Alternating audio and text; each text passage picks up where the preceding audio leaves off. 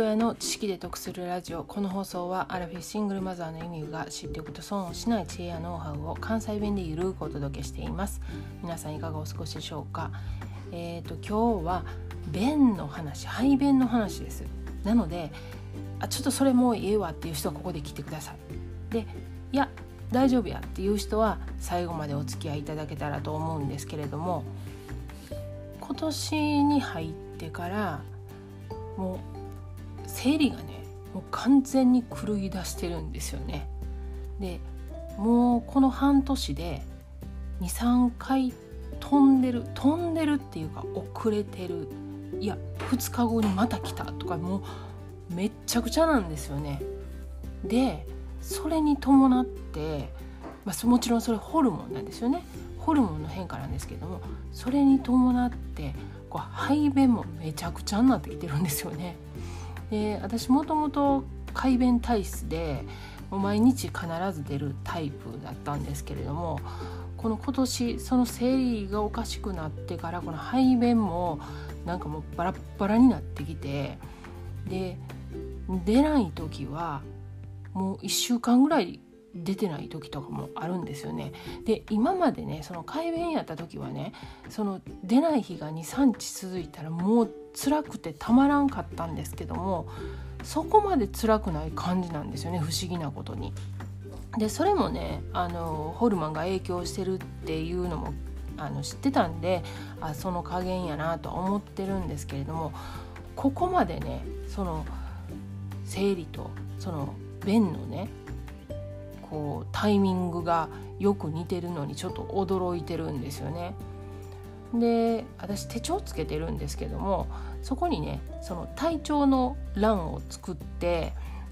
毎日の日々のその体調の変化をつけていってるんですよね。でふとね私友達の話を思い出してその友達のお父さんがもう80近いんですけれども20年ぐらい前に軽い脳梗塞になったんですよね。でそこから歩けるんですけどやっぱりちょっと杖が必要だったりとかでお年も重ねられてるんで年々その行動範囲がね狭くなってきてると。でそのお父さんがね昔からもずっと自分の日記をつけてたみたいなんですよねもうそれは習慣になってるみたいなんですけどもでその友達がね最近お父さんの日記見んねんけどももう行動範囲も限られてるしほとんど家の中でやることもないからその日記に便のことしか書いてないねんって言うてね。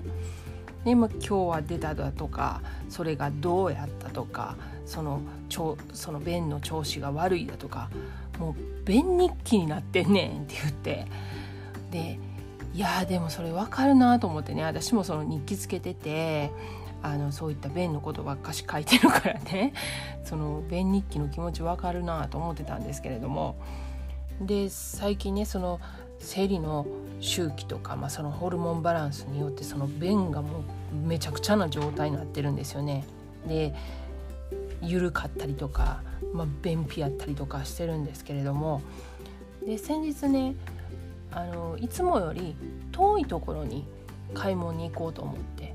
だいたいね徒歩で20分ぐらいかけていくとこなんですけれどもそこに運動がてら行こうと思って歩いてたんですよね。でね半分ぐらい過ぎたところでねもう急にお腹痛なってきて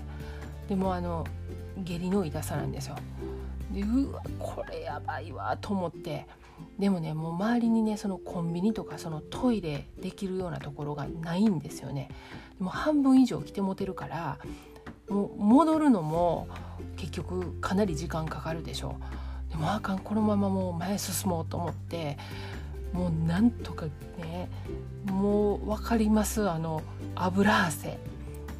もうあかんやばいやばいって思いながらせやけど止まったらあかんしでも動いたらもう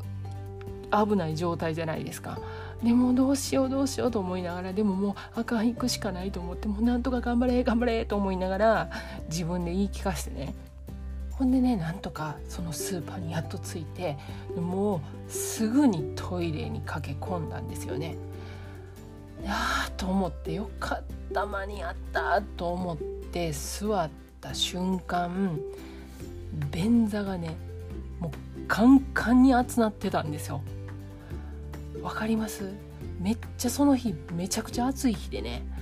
ほんでもう汗はかくわ。その油汗出てくるわ。便座座ったらもうめっちゃ暑いわで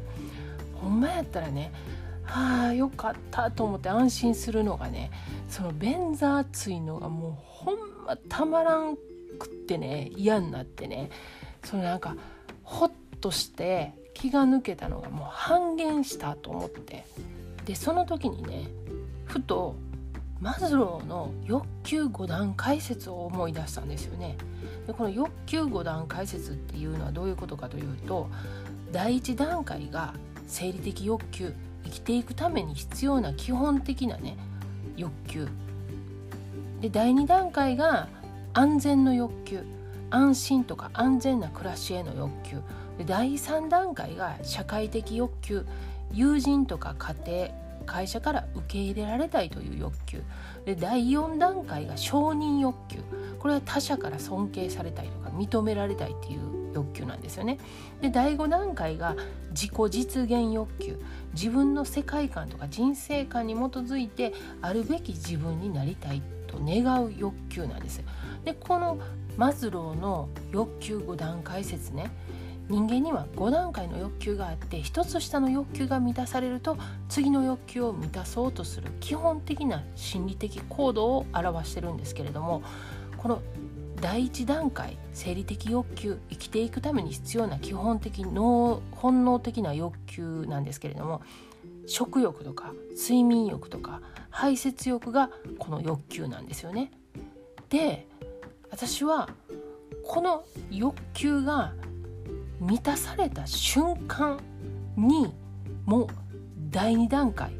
安心安全な暮らしへの欲求っていうのをもうすでに求めてしまったんですね。暑いと。便座が暑いと。これ安心して座ってられへんやないかっていう一つ下の欲求が満たされると次の欲求を満たそうとする基本的な心理行動ってまさしくこれやんと思って人間のね欲深さにびっくりしました。でマズローのね欲求5段階説の1段階目から2段階目に移行するその瞬間をね